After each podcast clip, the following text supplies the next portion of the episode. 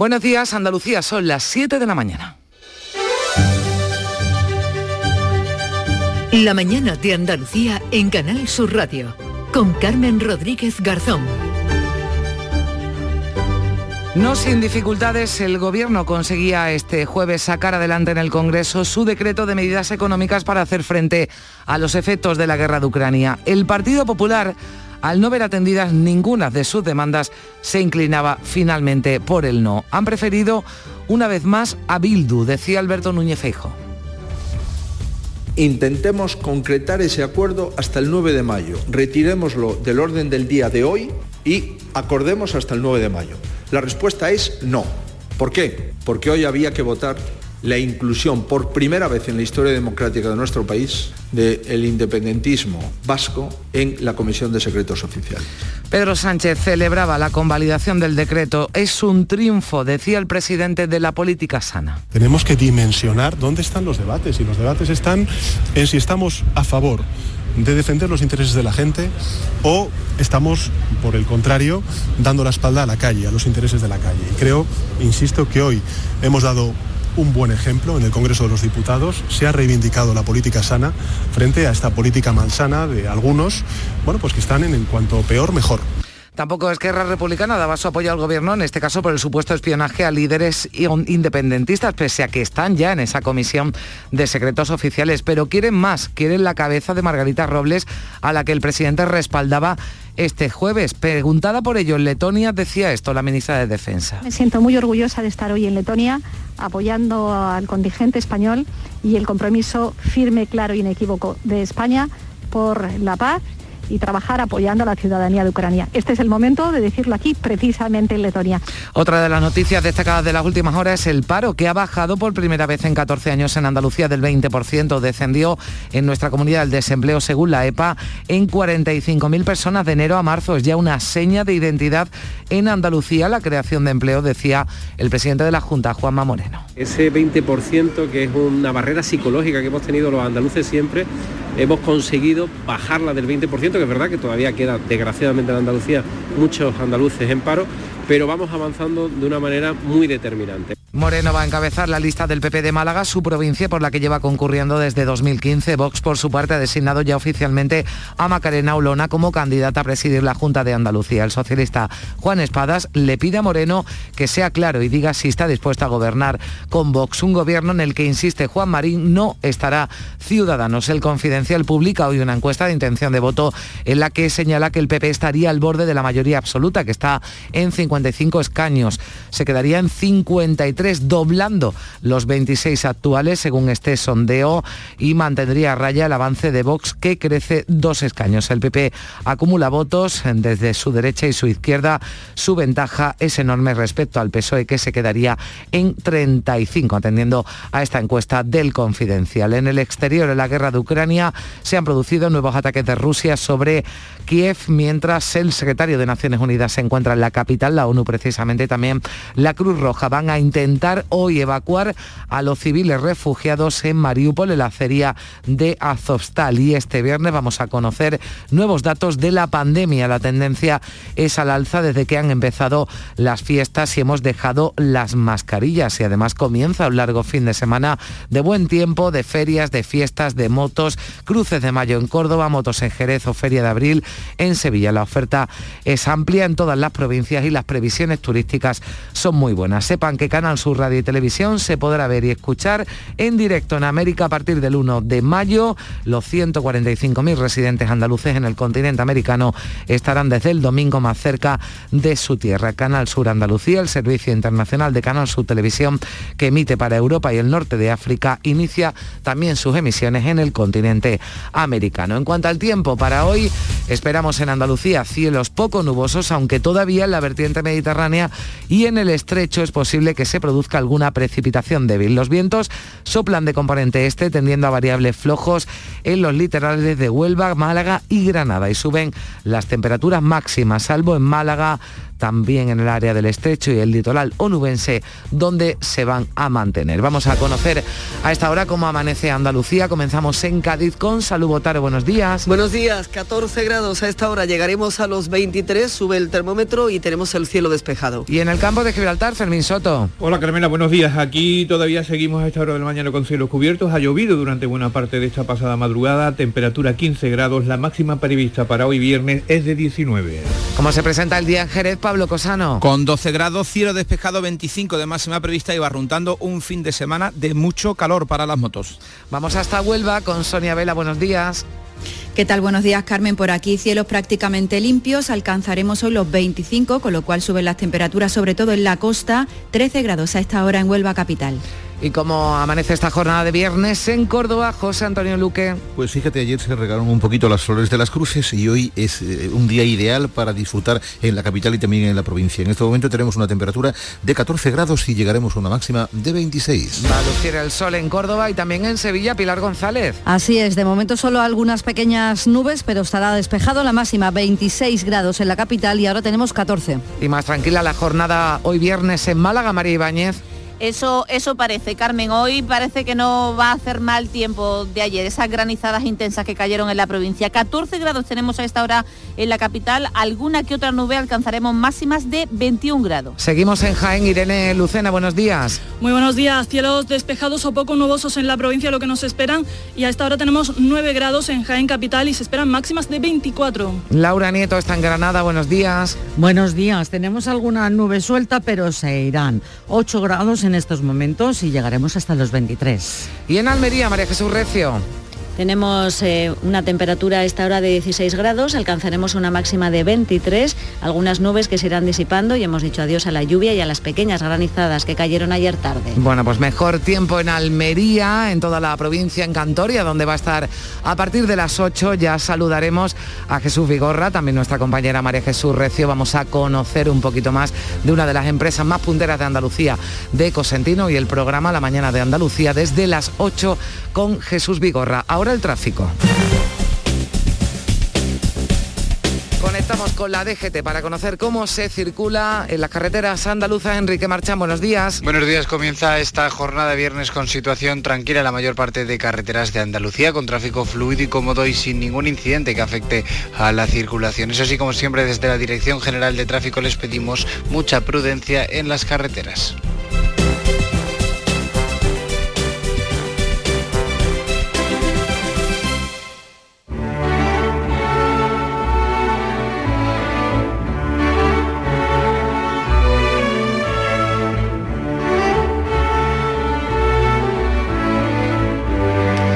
Siete y ocho minutos de la mañana, hoy los eh, primeros versos del tempranillo van dedicados a Juan Diego.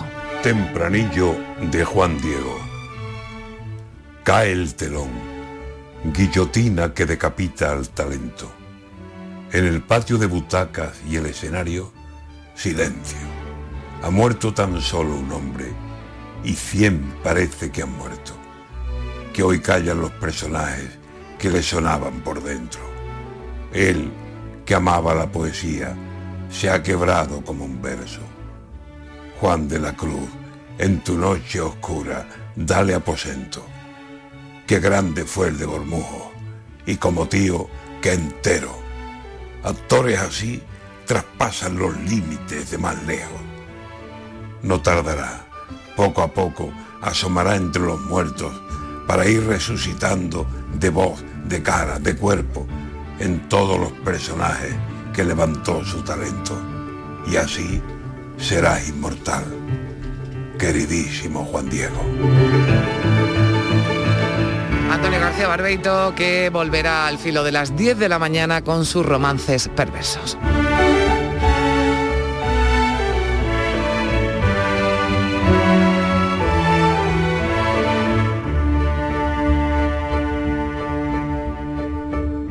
Siete y nueve minutos de la mañana. Descubre. Descálzate. Despéjate. Desmelénate. Despreocúpate. Desaparece. Desconecta. Nuevo Rasca Desconecta de la 11. Desconecta y mucho. puedes ganar hasta 100.000 euros de premio al instante. Nuevo Rasca Desconecta de la 11. Desconectar ya es un premio. A todos los que jugáis a la 11, bien jugado. Juega responsablemente y solo si eres mayor de edad. ¿Estás lesionado? Elige la fisioterapia avanzada de Clínicas Beyman. En Clínicas Beyman ponemos a tu servicio fisioterapeutas de primer nivel equipados con la última tecnología. Nuestra meta es tu recuperación. Somos la fisioterapia oficial de 18 federaciones deportivas de Andalucía. Si necesitas recuperar tu salud, tu rendimiento y tu bienestar, pide tu cita en clínicasbeyman.es. La mañana de Andalucía con Carmen Rodríguez Garzón. Canal Sur Radio. Son las 7 y 10 minutos de la mañana. Las medidas económicas del gobierno para hacer frente a la crisis de Ucrania han salido adelante en el Congreso a pesar de que Esquerra Republicana ha votado en contra. El resultado ha sido muy ajustado, 176 votos a favor, 172 en contra y una abstención, Beatriz Galeano. Esquerra Republicana, socio habitual del gobierno, no ha apoyado a Pedro Sánchez en protesta por el supuesto espionaje a políticos independentistas. Tampoco lo ha apoyado el Partido Popular ni Vox, pero el Ejecutivo ha logrado salvarlo gracias al apoyo de Bildu. El Partido Popular, que en la víspera, del debate jugaba con la posibilidad de una abstención, ha votado finalmente en contra, según Juan Bravo, vicesecretario de Economía del Partido Popular y consejero de Hacienda de Andalucía, porque no se han atendido las propuestas presentadas por los populares. El Partido Socialista ahí nos ha dicho que no había tenido tiempo de ver un documento que yo creo que habíamos aportado con mucho, con mucho esfuerzo y muy bien trabajado, con 41 folios. Y bueno, ellos en un momento dado su decisión era apoyarse en Bildu y han tomado esa posición. El Gobierno cifra en 16.000 millones de euros el impacto económico de todas las medidas del decreto. Pedro Sánchez se ha mostrado satisfecho por su convalidación pese a la oposición de quienes, según ha dicho, actúan en contra de los ciudadanos. El presidente ve en los 176 votos a favor un triunfo de lo que llama una política sana. Tenemos que dimensionar dónde están los debates y los debates están en si estamos a favor de defender los intereses de la gente o estamos, por el contrario, dando la espalda a la calle, a los intereses de la calle. Y creo, insisto, que hoy hemos dado un buen ejemplo en el Congreso de los Diputados. Se ha reivindicado la política sana frente a esta política malsana de algunos, bueno, pues que están en, en cuanto peor, mejor. Las medidas aprobadas por el Gobierno se organizan en cinco ejes, familias, empresas, transporte, ciberseguridad y energía. 6.000 euros se van a destinar a ayudas y rebajas fiscales y 10.000 a 6.000 millones de euros, queremos eh, decir, se van a destinar a ayudas y rebajas fiscales y 10.000 a créditos y colga Moya. Entre las medidas destacan la rebaja de los 20 céntimos por litro de combustible, ayudas para las empresas que no podrán despedir por el aumento de los costes energéticos, limitación de la subida en los precios del alquiler, cuyo tope es ahora del 2%. Además, el bono social eléctrico llegará a más familias, aumentará en 600.000 hogares porque incluirá a los perceptores del ingreso mínimo vital. Se mantiene la reducción del IVA al 10% para la luz hasta el 30 de junio. El plan también contempla un paquete de ayudas para los sectores agrario y pesquero, 193 millones para agricultura, 68 para pesca. El Gobierno va a rebajar sus previsiones sobre el crecimiento económico para los próximos meses. El Instituto Nacional de Estadística va a publicar esta mañana el avance de los datos del Producto Interior Bruto del primer trimestre y a continuación las ministras de Economía y Hacienda presentarán sus previsiones macroeconómicas para 2022 y ofrecerán los datos de déficit público hasta febrero. Los datos que conocíamos ayer eran los del paro. La tasa de desempleo en Andalucía ha bajado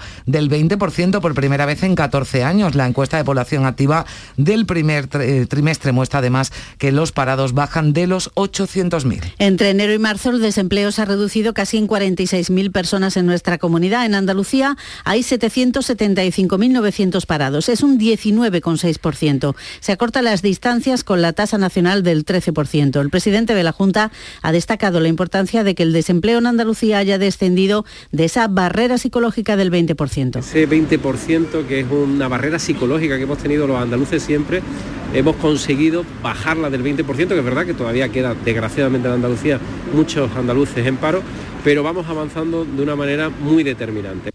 Aunque en el primer trimestre también se destruyeron 32.000 puestos de trabajo. La industria es el sector más perjudicado, lo que lleva a hacer una valoración prudente a Óscar Martín de UGT. El paro desciende un 5,58%, pero contamos con un 1% menos de ocupados y con casi un 2% menos de población activa. Hay que apostar por los derechos laborales.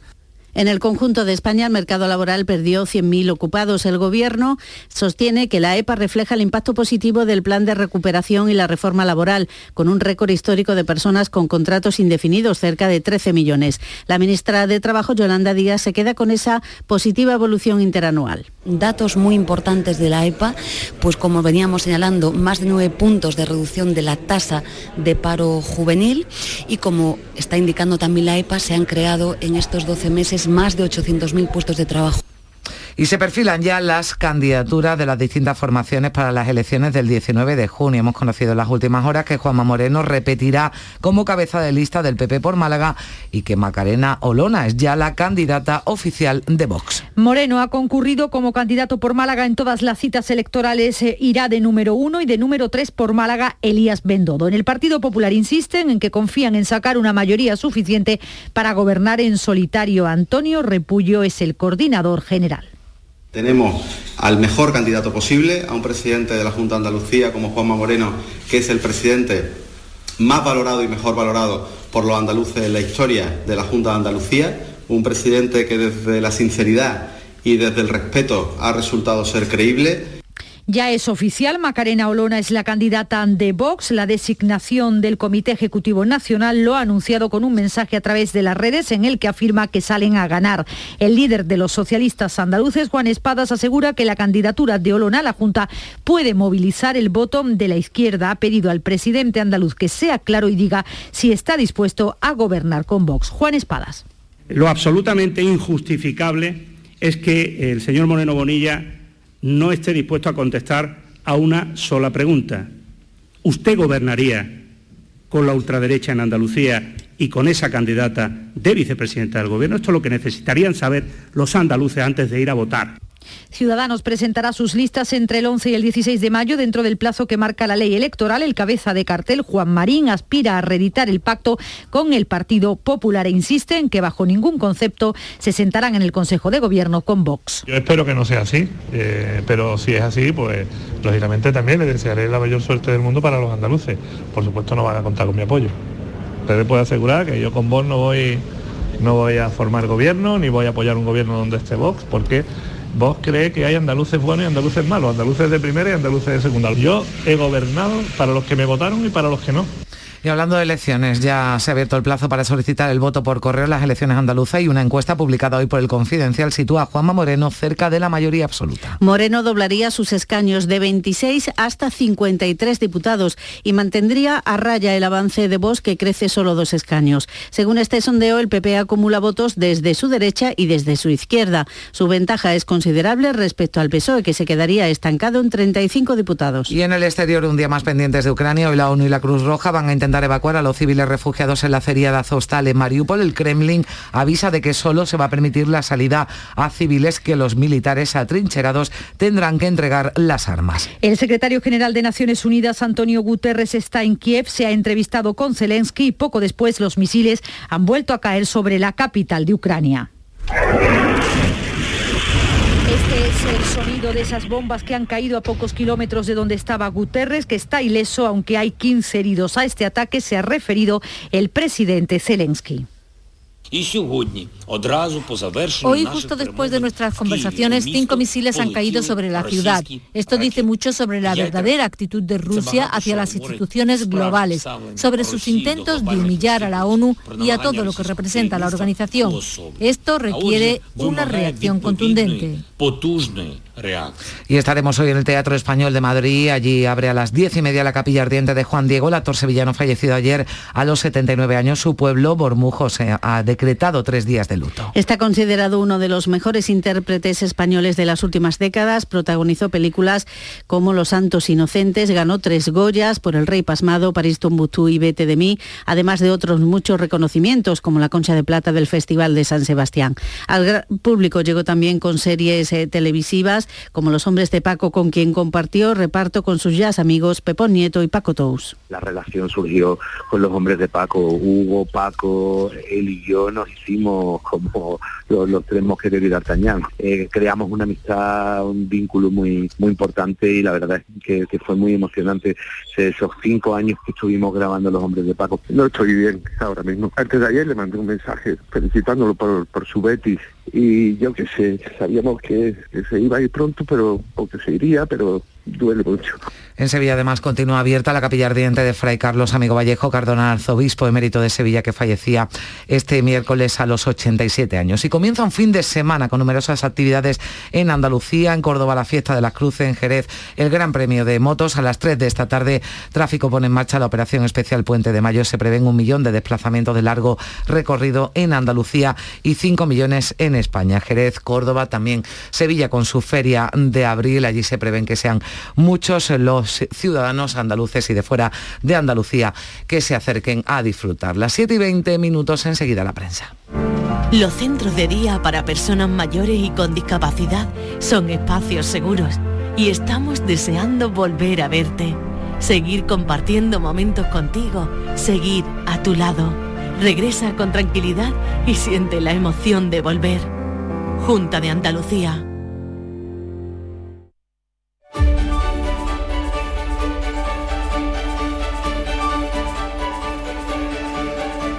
Con lo más destacado de la prensa nacional e internacional, ya está aquí Paco Reyero y el zumo de periódicos. Buenos días, Paco. Buenos días, Carmen. 720, la hora de la prensa en Andalucía. Observatorio Electoral que acabamos de comentar con Olga Moya en el Confidencial, esa encuesta del digital sondeando la intención de voto de los andaluces ante el 19 de junio. Andalucía que vira a la derecha y el PP estaría al borde de la mayoría absoluta. Moreno que doblaría sus escaños, pasaría de 26 a 53 parlamentarios y mantendría a raya el avance de Vox. Crece eh, dos escaños la formación Vox. El PP acumula votos desde su derecha y su izquierda y su ventaja, dicen en el confidencial, es enorme respecto al PSOE que se situaría en 35 parlamentarios según este sondeo. Ignacio Varela afirma un análisis en el que considera que en términos electorales Moreno está más eh, cerca de Ayuso que de Mañueco. También en la prensa perfiles varios de la confirmada candidata de Vox a la Junta, por ejemplo este de News Diario, Macarena Olona, la lengua afilada que Vox manda Andalucía. El Mundo dedica un editorial a la candidata con esta conclusión. Vox debe ayudar a consolidar el cambio. Olona tiene el reto de fijar una estrategia inteligente y realista que evite hacer el juego al sanchismo. Escriben así en el mundo. En ABC, Vox nombra a Olona candidata para las elecciones andaluzas con vistas a gobernar. Y en la apertura del país, Sánchez, que salva el plan de ayudas eh, pese al rechazo del PP y de Esquerra. El Congreso aprueba in extremis el decreto anticrisis con el voto de Bildu. En ABC, Bildu rescata a Sánchez y el independentismo recibe su recompensa. En el mundo, Sánchez desprecia al PP en favor de Bildu para salvar su decreto. Y en el diario.es abren su edición así. Sánchez se enfrenta ahora a la tarea de recomponer la mayoría de la investidura rota por el espionaje. Precisamente sobre el espionaje, el confidencial Paco desvela que los ingenieros de Tsunami Democratic crearon una app de voto para un nuevo referéndum. El Centro Nacional de Inteligencia, el CNI, que investigó por orden del gobierno al autor del informe eh, Citizen Lab eh, sobre Pegasus y a otros tres ingenieros eh, por su papel en las protestas contra la sentencia del 1 de octubre. Voz Populi el salvavidas de Bildu complica a los varones del PSOE. Esto nos hace mucho daño, dicen algunas opiniones del entorno socialista. Esquerra pactó el sí de Bildu para que Sánchez no necesitara al PP, nos cuentan en la apertura del Digital The Objective. Bildu antes que el PP, análisis de Antonio Martín Bomón en La Razón. En ese diario, Moncloa usará la mesa de diálogo para forzar el reencuentro con ERC. Todo lo que Sánchez ha dado a Bildu, presos de ETA, euskera en Navarra o secretos oficiales en el editorial del país, consideran que la volatilidad de los apoyos del gobierno pone en riesgo medidas que la sociedad necesita, sea cual sea su ideología respecto a la ofensiva política contra Margarita Robles. The Objective también nos cuenta que el presidente Sánchez pone un cortafuegos para proteger a su ministra de Defensa en el diario.es. Creen que Esquerra aprieta pero no está segura de si ahogar al gobierno. Y Ricardo, Ricardo el viñetista dibuja al presidente del gobierno saliendo del Congreso después de la tensa votación, pero no lo hace por el suelo, sino a través de una cuerda de equilibrista, braceando con el maletín ante la mirada de los leones de las Cortes. Buena, buena metáfora sin duda en esa eh, viñeta. Y guerra en Europa, Paco, día 65, la Unión Europea presiona a los estados para que no paguen en rublos, que es lo que quiere Moscú, el gas ruso.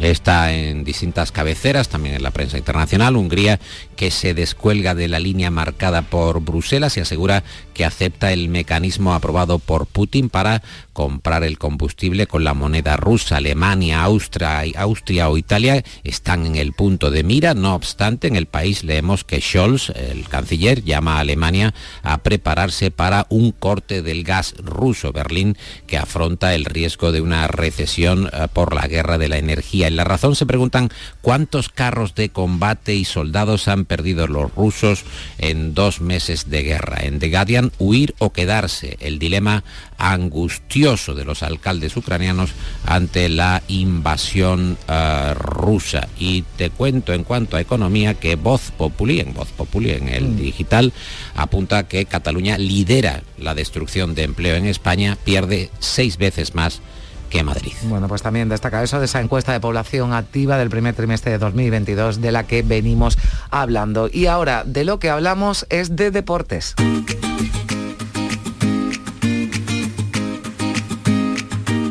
Vitaldent les ofrece este programa. Ya está por aquí Nuria Gaciño. La Nuria, ¿qué tal? Buenos días. Muy buenos días. Bueno, partidazo esta noche en el Sánchez Pijuán para abrir una nueva jornada en Primera División con ese derby andaluz. Sevilla-Cádiz a las 9 de la noche, duelo andaluz que sirve para abrir la 34 jornada en Primera los dos están obligados a ganar. El Sevilla, en caso de hacerlo, podría ponerse a nueve puntos de la quinta plaza, lo que le aseguraría prácticamente el puesto champion. Y el Cádiz se podría alejar del descenso que en estos momentos tiene a un punto. Conoceremos hoy la convocatoria sevillista en la que podría entrar Suso tras cinco meses lesionado y el Tecatito Corona, que ha estado indispuesto esta semana. En el Cádiz, ausencia importante la de Rubén Alcaraz, vuelven a la lista Alarcón e Iza Carcelén. También le urge ganar al Granada, que el domingo recibe al Celta de Vigo. Necesita los tres puntos para salir del descenso. Y el Betis, que luchará ahora por la Champions, viaja el lunes a Getafe tras poner fin a la celebración de la Copa del Rey ayer en San Telmo con la visita institucional al presidente de la Junta de Andalucía, Juanma Moreno. Bueno, y eso en primera división, que se presenta un fin de semana, desde luego, bueno, pues muy interesante deportivamente, pero atentos también hoy al Málaga, que abre el equipo andaluz la jornada de segunda. Lo va a hacer en Las Palmas esta noche a las 10 en Tierras Canarias. Conseguir los, eh, los tres puntos sería muy importante para amarrar la permanencia en la categoría de plata. El que quiera amarrar el puesto de ascenso directo es el Almería, que juega mañana. Para ello tiene que vencer a las ocho y media de la tarde al Burgos. Fin de semana con motos en Jerez, Gran Premio de España, con público en las gradas tres años después. Hoy se van a celebrar las dos primeras sesiones de entrenamiento, mañana las clasificatorias. En la Liga CB, el Unicaja recibe mañana al Basconia y el Betis juega en Fuenlabrada y pendientes también de la Copa de la Reina de Balonmano con el Costa del Sol Málaga. En San Sebastián debutan hoy las Panteras. A las 4 de la tarde se medirán al Rocasa Gran Canaria, precisamente su rival en la final europea de dentro de dos semanas. Y Carolina Marín, que ya está en las semifinales del Europeo de Badminton que se celebra en Madrid. En Vitaldent, este mes, 15% de descuento en tu tratamiento dental. Porque sabemos que tu sonrisa no tiene precio. ¿Cuál? ¿Mi sonrisa? ¿Será la mía? Oye, ¿y la mía? Claro, la vuestra y la de todos. Hacer sonreír a los demás no cuesta tanto. Pide cita en el 900 101 001 y ven a Vitaldent que llenas todo Voy a ser papá. Pero entonces tu hijo es tú, ¿no? en la noche detrás. También dirigió un corto, esa fue muy buena. Bueno, el cierre de hoy dedicado a Juan Diego, escuchábamos antes Nuria eh, Paco, a Paco Tous, eh, diciendo que la última vez eh, había contactado con Juan Diego hace un par de días para felicitarle por su Betis. Pero bueno, pues ayer conocíamos esa eh, noticia y el cierre hoy, Paco, está dedicado precisamente al actor sevillano Juan Diego. Sí, obituarios de Juan Diego, Gonzalo Núñez, por ejemplo, en El Confidencial, Juan Diego, voz de Cazalla que atronaba el olivar, Mariano Barroso en Infolibre, Juan Diego, un hombre limpio y gallego y rey. También le dedican su viñeta en el mundo, entre otros, porque, eh, bueno, Carmen Nuria está plagada la prensa de referencias a un actor inconformista, comprometido, dedicado eh, en cuerpo y alma a su profesión. Y digo que Gallego y Rey dibujan a los protagonistas, algunos protagonistas de los santos inocentes de espaldas, en el cielo, en el paraíso, Juan Diego, Paco Raval, y la Milara Bonita y esta, esta leyenda, Santísima Trinidad. Pues eh, nuestro adiós y nuestro recuerdo también a Juan Diego. Gracias Nuria, gracias Paco. Buen fin de semana, buen puente. Para todos, buen fin de semana. Son las siete y media de la mañana, momento en el que le damos un repaso a los eh, titulares más destacados de la actualidad con Beatriz Galeano. Sale adelante el decreto para paliar los efectos económicos de la guerra. El gobierno lo ha salvado por cuatro votos con el apoyo de Bildu, pero con el rechazo de Esquerra, PP y Vox. Siguen en vigor, por tanto, el descuento de 20 céntimos en las gasolinas, el tope del 2% en la subida de los alquileres y el incremento del ingreso mínimo vital, entre otras medidas. El paro baja en Andalucía en 45.000 personas de enero a marzo y por primera vez en 14 años no rebasa el 20%. Por el contrario, en estos tres primeros meses del año se han destruido 32.000 cotizantes en la comunidad y 100.000 en toda España, donde el paro ha sumado 70.000 desempleados más. Vox designa a Macarena Olona candidata a presidir la Junta de Andalucía. El socialista Juan Espadas pide a Juanma Moreno que sea claro y diga si está dispuesto a gobernar con Vox. El presidente de la Junta y candidato del Partido Popular liderará la candidatura de su partido en Málaga. El plazo para solicitar el voto por correo en las elecciones andaluzas está abierto hasta el 9 de junio. Y este es el proceso. Se solicita el voto en correos en persona o a través de la página web. Se recibe en el domicilio la papeleta y el certificado de inscripción y se remite también por correo a la dirección de la mesa electoral indicada. El dato adelantado del IPC de abril ha sido menor que el de marzo. Los precios se han moderado por la bajada de la electricidad y los carburantes. La inflación baja del 9,8% en marzo al 8,4% en abril. Preocupa el constante incremento del precio de los alimentos. Ucrania denuncia nuevos ataques de Rusia sobre Kiev mientras el secretario de Naciones Unidas se encuentra en la capital. La ONU y la Cruz Roja van a intentar evacuar hoy a los civiles refugiados en la acería de Azovstal, en Mariupol. El Kremlin avisa a los militares atrincherados que tendrán que entregar las armas. 6.000 personas se reunieron anoche en Granada en un gran concierto de rock solidario por Ucrania. El nuevo plan hidrológico del Guadalquivir luchará contra los efectos extremos del cambio climático, sequías e inundaciones. Prevé inversiones para captar aguas superficiales, regenerar las subterráneas, modernizar el regadío y las conducciones. La ministra para la Transición Ecológica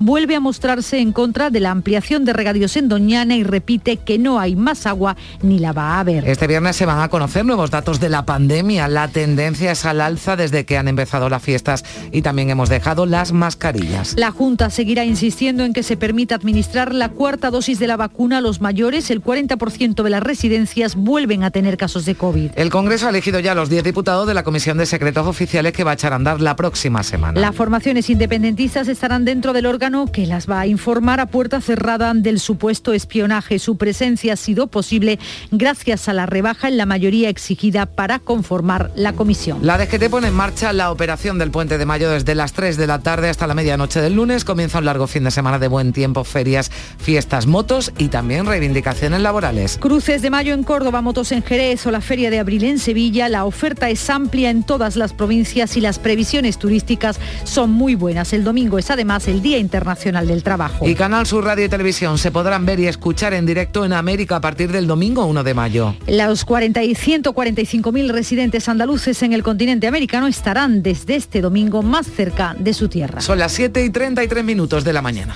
No te creo. Que la tarjeta Mastercard profesional de Cajamar no tiene comisión de emisión y además te bonifica con 50 euros en tu primera compra de ese importe o superior de abril a junio. ¿Cómo lo oyes? Solicítala antes del 30 de junio y date prisa que vuelan. Es solo para las primeras 900 contrataciones. Tarjeta emitida por Cajamar Caja Rural. Más información en nuestra web y oficinas. Es real. Se llama Mastercard Profesional.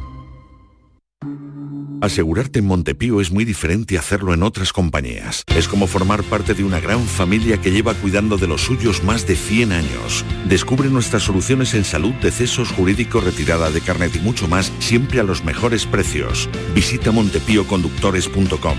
Montepío lo tiene cubierto. Las claves económicas con Paco Bocero. Llegamos al tiempo de la información de la economía con Paco Vocero, viernes 29 de abril. Buenos días, Paco. Buenos días, Beatriz, ¿qué tal? Bueno, llegamos a este viernes, desde luego, sin duda, con una semana muy intensa en lo económico. Ayer conocimos las cifras de la encuesta de población activa, de la EPA, también la inflación. Pareció dar un respiro, aunque a medias, ¿no, Paco? Así es, Beatriz, llegamos a viernes después de una semana muy intensa en lo económico, tanto en nuestro país como en el ámbito internacional. Muchas aguas que bajan cada vez más revueltas en todos los escenarios. Y ya que comenta ese respiro de la inflación, es así, como también lo es que es a media. Porque ayer comentábamos que había que fijarse en la inflación subyacente, que es donde se encuentra la tendencia real del conjunto de precios, y esta tuvo noticias cuando menos regulares. Y es que se elevó un punto hasta el 4,4% señal de que los efectos de segunda ronda, esa posible espiral de precios y salarios que dispararía la inflación mucho más allá y de forma persistente, con todo lo que ello podría suponer de deterioro económico, está ahí dando vueltas. No obstante, como las circunstancias son tan cambiantes, pues todo es complejo y además susceptible de corrección tanto que ayer pudimos leer en el Boletín Económico del BCE un ejercicio de autocrítica, reconociendo que ha subestimado sustancialmente el alza de la inflación. Y eso es algo que no suele ser muy corriente, ¿no? Que haga esa crítica al Banco Central Europeo, ¿no, Paco? Eh, la verdad es que no, pero mm, es cierto que no solo por parte del BCE, sino de muchos organismos e instituciones económicos que suelen equivocarse con cierta frecuencia y algunos hasta con estulticia. De esta dificultad de previsión y los errores posteriores nadie se libra, por supuesto, y en este caso desde Frankfurt reconocieron ayer que no vieron venir este impacto de la inflación. Si recuerda, hasta no hace mucho, a finales del año pasado, se seguía hablando de situación transitoria y se hacían todos los informes de previsión importantes. De hecho, aquí en estas claves que siempre estamos muy atentos a la inflación, los fuimos recogiendo y citando puntualmente. Eso sí, el BCE comparte equivocación. En el boletín dice que ninguno de los bancos centrales, en una verada referencia a la Reserva Federal estadounidense, que es el más activo en la subida de tipos, supo prever el aumento de la inflación en todas las economías a lo largo de 2021 y los grandes errores cometidos en el cuarto trimestre fueron comparables en términos generales. Curioso lo de los grandes errores, pero de cualquier manera hoy vamos a seguir hablando un día más de precios y de sus consecuencias monetarias. Te refieres a que Eurostat publica el IPC europeo, ¿verdad? Así es, y tanto ese boletín de ayer del BCE como los resultados que conozcamos hoy del IPC europeo seguirán construyendo el marco para que esa subida de tipos de interés se produciera en verano, como se adelantó la semana pasada.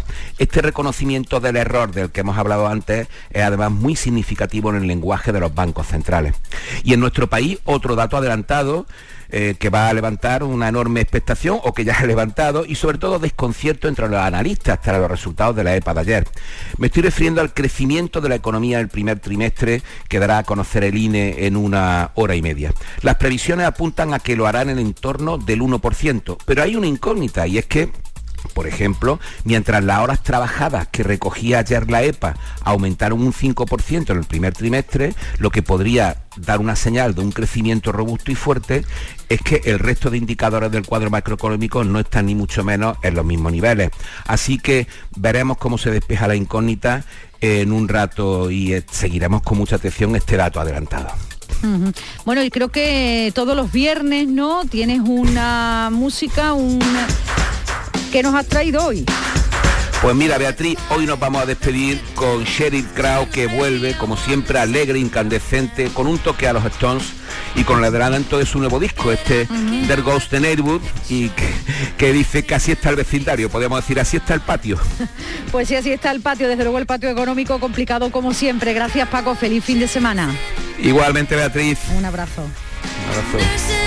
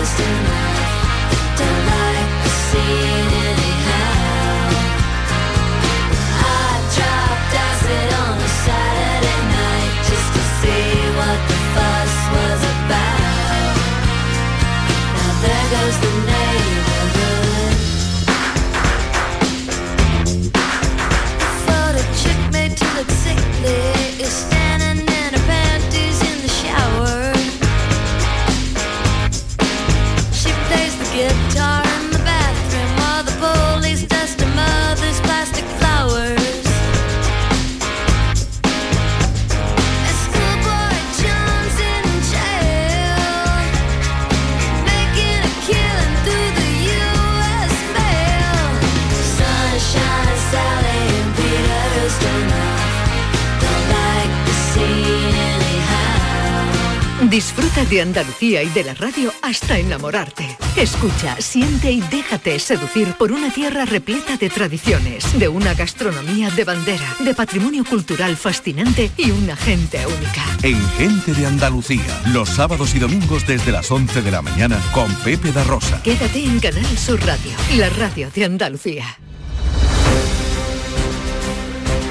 Recorremos a las 7 y 40 minutos Andalucía para conocer otras historias, otras cosas que también han sucedido, por ejemplo en Huelva, donde la Guardia Civil ha detenido en Huelva a cuatro personas y ha intervenido una tonelada de hachís en una operación antidroga. Sonia Vela, buenos días. Buenos días. En total los agentes han encontrado 1.120 kilos de hachís distribuidos en fardos. La portavoz de la Guardia Civil en Huelva, Elisa García, nos ha contado que sorprendieron a estos individuos transportando la droga hasta el interior de una vivienda turística en el municipio de Sanlúcar de Guadiana. Una patrulla de seguridad ciudadana del puesto de Sanlúcar de Guadiana interceptó infraganti a tres personas, los cuales estaban trasladando fardos de hachís desde una furgoneta a una casa turística, la cual habían alquilado con anterioridad.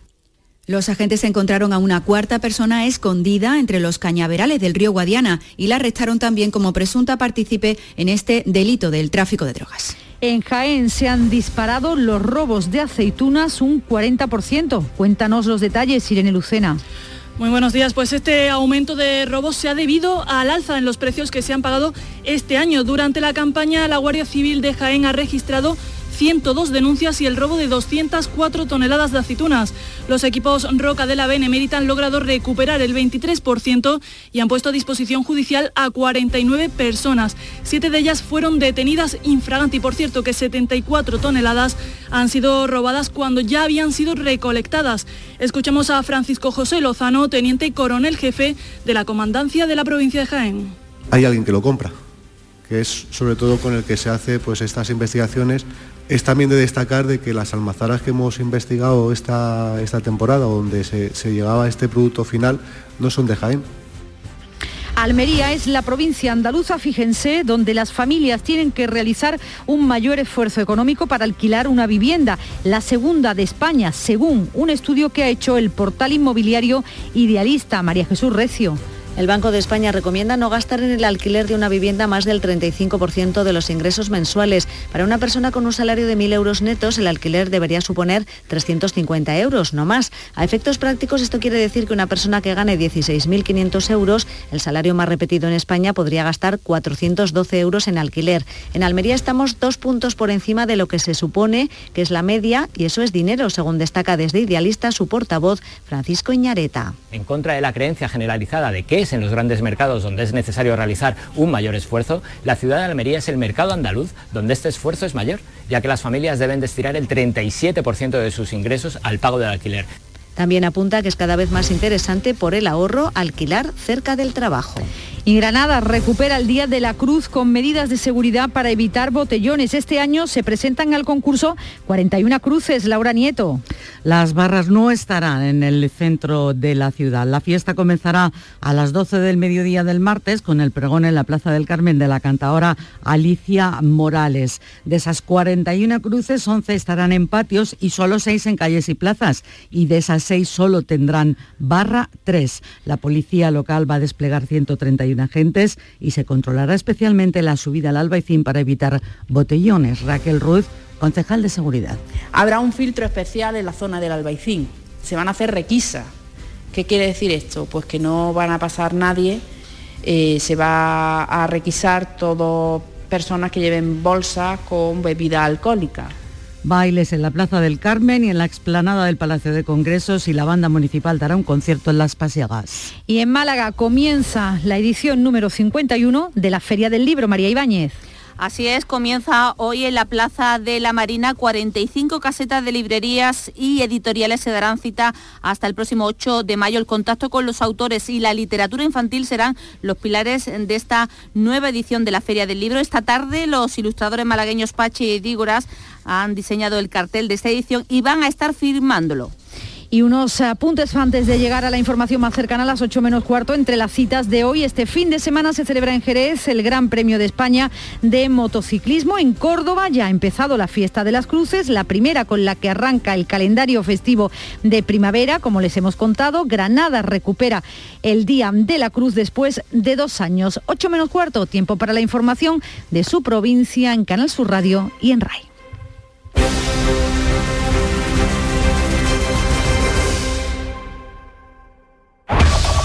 En la mañana de Andalucía de Canal Sur Radio, las noticias de Sevilla. Con Pilar González. Hola, buenos días. Esta mañana se abren dos capillas ardientes para despedir en Sevilla al cardenal amigo Vallejo y en Madrid al actor Juan Diego de Bormujos. La cara y la cruz de la vida. Junto a las despedidas, hoy hay muchas, la llegada de la feria. Se celebran ya comidas este mediodía en varias casetas. En el tráfico hasta ahora hay retenciones en la entrada a Sevilla por la 49 de 3 kilómetros, uno por la autovía de San Juan de Aznar Farache y uno en el Centenario sentido Cádiz. En el interior de la ciudad el tráfico es intenso en la entrada a Sevilla por el patrocinio Alamillo, Avenida Juan Pablo II, Avenida Andalucía y también en la Ronda Urbana Norte a la altura de San Lázaro en ambos sentidos. Hoy tenemos en cuanto al tiempo cielo poco nuboso, viento del este girando a suroeste por la tarde, la máxima prevista 25 grados en Morón, 26 en Sevilla, 27 en Lebrija, 28 en Écija. A esta hora 14 grados en la capital. En Canal Sur Radio, las noticias de Sevilla.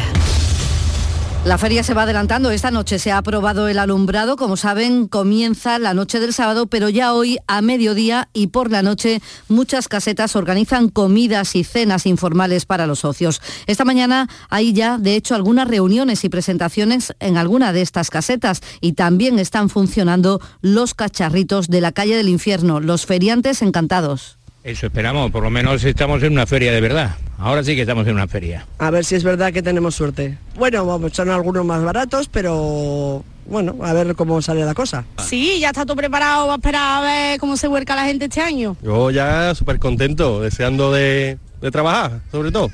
Se espera un impacto económico de 850 millones de euros, una ocupación hotelera del 85% en el primer fin de semana. Bares y restaurantes de la ciudad también esperan unos buenos ingresos, 170 millones, dice el presidente del sector, Antonio Luque. Durante el día, eh, todo el centro de Sevilla, los restaurantes estarán llenos de ese turismo de calidad que todos buscamos con, con muchas ganas y aparte ese turismo que trae también los toros, donde también toda la zona del Arenal y alrededores, pues afortunadamente llegan fechas importantes.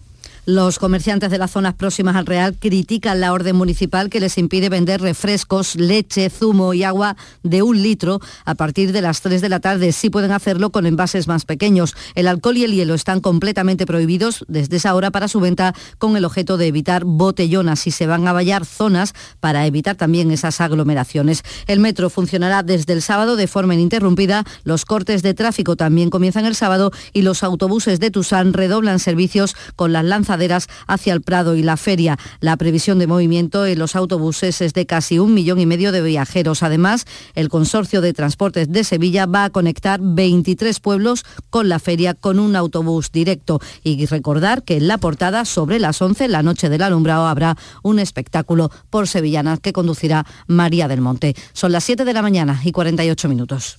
La sombra, la sombra vento. Don Manuel Hidalgo, responsable de ventas de Tordos Quitasol, nos informa. En esta época del año podemos instalar con comodidad todo tipo de tordos y carpas en todos los modelos y sistemas, tordos con motor y tordos automáticos. Pero eso saldrá carísimo. Ese es un error, José Antonio. Estamos con precios en promoción y con facilidades de pago. No me diga más, llámenos al 954 33 29 88. Recuerde, 954 33 29 88. Y olvídese de aquello ya tan lejano de... Leopoldo, échame el tordo. Y pase a la modernidad, a... Corrito, dale al botoncito. Tordos y carpas quitasol, la sombra de Sevilla. sombra, la sombra. Las noticias de Sevilla. Canal Sur Radio. A las ocho y media de la mañana reabre la capilla ardiente del cardenal Carlos Amigo Vallejo en el arzobispado. Su cuerpo permanecerá en el Salón del Trono hasta su funeral el sábado en la catedral. Los primeros sevillanos cientos ya han presentado sus respetos. Sí, lo seguí bastante y le encontraba una persona muy conciliadora, muy acogedora sobre todo y con mucha empatía hacia el resto de la gente. Casualmente tuve el honor de conocerlo y fue lo más encantador que me ha podido pasar, sí. A la capilla ardiente también ha acudido la ministra de Justicia y el Papa Francisco ha enviado un telegrama de condolencia. Su cuerpo ha sido amortajado con la casulla y el anillo de Juan Pablo II, al que recibió en Sevilla en el año 82 y 93. El sábado el cuerpo se trasladará desde el Palacio Arzobispal a la Catedral, pasará por la calle Cardenal Amigo Vallejo y entrará en el templo por la Puerta de la Asunción. A las once y media tendrá lugar las exequias en el altar del jubileo y recibirá sepultura en la capilla de San Pablo. Las monjas clarisas de clausura del convento de Santa María de Jesús de la calle Águilas tenían una estrecha vinculación con el cardenal. La Madre Lucía ha querido recordar aquí su figura. Muy cercanos, siempre hemos estado con él, muy vinculados en todos los aspectos. Muy cercana para mí, ha sido un padre, un hermano, un amigo, un confidente. La verdad que una persona muy cercana a este monasterio. Y, el te- y en Madrid, el Teatro Español abre a las diez y media de la mañana la capilla ardiente de Juan Diego, el actor sevillano fallecido a los 79 años. Su pueblo, Bormujos, ha decretado tres días de luto y ha abierto un libro de condolencias que estará hoy allí en el teatro que va a llevar su nombre. Está considerado uno de los mejores intérpretes españoles de las últimas décadas. Protagonizó películas emblemáticas como Los Santos Inocentes. Ganó tres Goyas y también tuvo reconocimientos como la Concha de Plata del Festival de San Sebastián. Al público, a la masa, al gran público llegó con la serie televisiva Los Hombres de Paco, con quien compartió reparto con sus ya amigos Pepón Nieto y Paco Tous. creamos una amistad, un vínculo muy muy importante y la verdad es que, que fue muy emocionante esos cinco años que estuvimos grabando Los Hombres de Paco. No estoy bien ahora mismo. Antes de ayer le mandé un mensaje felicitándolo por, por su Betis y yo que sé, sabíamos que, que se iba a ir pronto, pero o que se iría, pero duele mucho. Toda la profesión está de luto, destaca su trabajo en el teatro y cine, pero también su personalidad y su compromiso social y político. 7 de la mañana y 51 minutos. Cuenta la voz de un sabio que para saber de Sevilla le preguntó al giraldillo por los lugares más bellos del barrio de Santa Cruz. Y este le respondió, con aires de azar, maestranza y catedral, la hostería del Laurel has de visitar. Y en ella sus tapas, vinos y demás viandas probar. La Hostería del Laurel. Visítanos en Plaza de los Venerables 5 o a través de nuestra web lahosteriadellaurel.com. Porque si le preguntas al giraldillo, Hostería del Laurel, no te la dejes atrás. En Canal Sur Radio, las noticias de Sevilla. La provincia de Sevilla registró en el primer trimestre del año 10.200 ocupados más y 20.300 parados menos. Tanto la creación de empleo como la bajada del paro son las mayores de la historia registradas en un trimestre. Y el Ayuntamiento de Sevilla ha alcanzado un acuerdo con las centrales sindicales para la estabilización de 701 plazas ocupadas por interinos en la plantilla municipal. Más de un centenar de esas plazas, dice la delegada de Recursos Humanos, Clara Macía, están en los servicios sociales. Siguiendo los criterios establecidos en la Ley 2021 aprobada el pasado mes de, diciembre. Quiero destacar que de estas 701 plazas que entran en estabilización, más de 100 pertenecen a los servicios sociales. El Pleno del Ayuntamiento de Sevilla ha aprobado también de manera definitiva que los pisos turísticos pasen a ser considerados como actividad económica y tengan las mismas obligaciones que el resto de alojamientos de la ciudad. El delegado de Hábitat Urbano, Juan Manuel Flores, ha explicado que con ello se cubre un vacío legal que corrige la competencia desleal y además se busca equilibrar la convivencia entre turistas y residentes. Intentar compaginar lo que es una actividad que genera economía, riqueza, empleo, conocimiento, proyección y posicionamiento de esta ciudad en el orbe eh, español, europeo e internacional, con la cotidianidad de la vi- vida rutinaria de los que vivimos y esperamos morir en esta ciudad. El Ayuntamiento de Sevilla ha aprobado una moción de adelante que reclama al Gobierno Central revisar el caso de la sevillana condenada a nueve meses de cárcel por desobediencia al incumplir la custodia compartida de su hija con el padre, que sí está condenado también a un año y nueve meses por malos tratos. Ella es María Salmerón. Pide que se estudie el caso. En Canal Sur Radio, la propia María Salmerón ha pedido al Gobierno que rectifique. Decirle al Gobierno que, por favor, que rectifique, que rectifique de sabio y que, y que bueno, que, que cambien que cambien la que cambien lo del el, el- la- la- el pensamiento de el indulto que sí que me lo den. Pues la ministra de Justicia, Pilar Job, ha dicho que no se le ha podido conceder una vez más el indulto porque el Gobierno no ha tenido margen. La señora Salmerón tenía antecedentes penales, era reincidente y cuando hay reincidencia y en este caso además un informe del tribunal sentenciador negativo, no favorable al indulto, el Gobierno no tiene margen, no puede concederlo. Y les contamos por último que este viernes se abre el periodo de matrícula en la página web para los cursos de verano de la Universidad Pablo de Olavide que se celebran en Carmona. A esta hora tenemos 14 grados en Guillena, 9 en Herrera, 14 grados en Sevilla.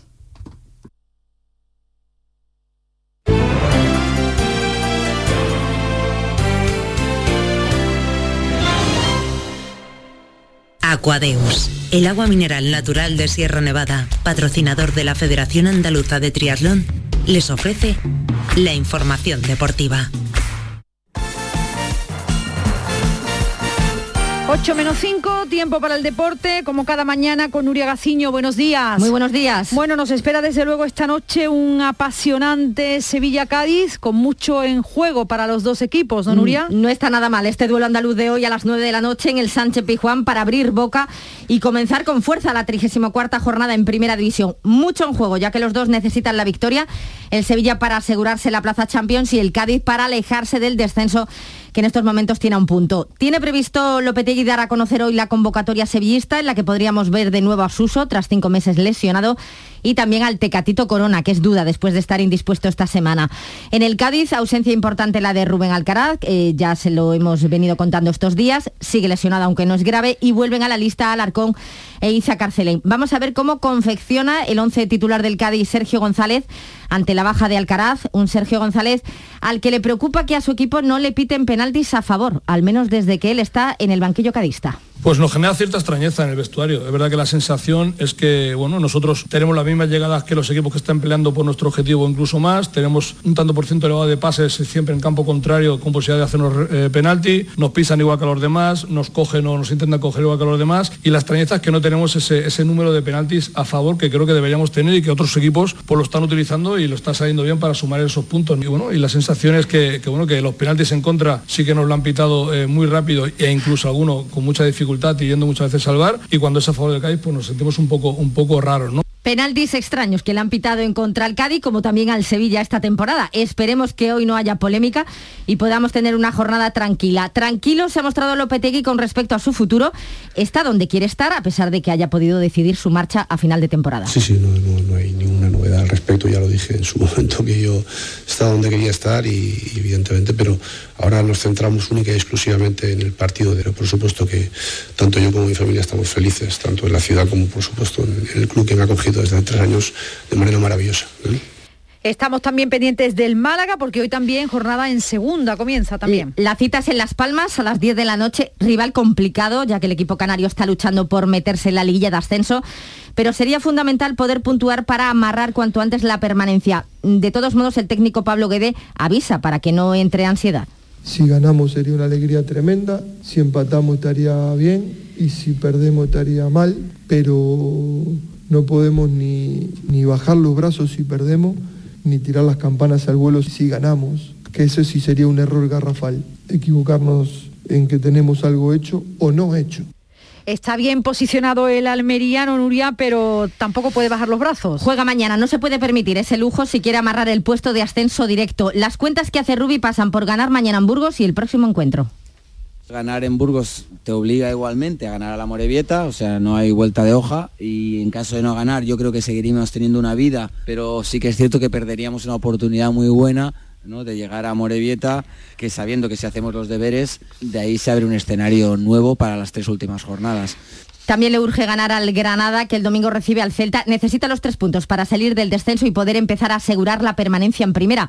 En declaraciones al ideal de Granada, el técnico Caranca ha reconocido que busca la fórmula para parecerse al Granada de Diego Martínez. La gente eh, parece que se ha vuelto loco, ¿no? De los estilos y demás. Entonces, bueno, pues el Granada de, Diego era eso, ¿no? Era lo que, lo que yo quiero para mis equipos, ¿no? Un equipo sin el nombre o sin la historia de, de grandes equipos, pero que el equipo rival que juega contra Granada sabía que iba a tener un día complicado.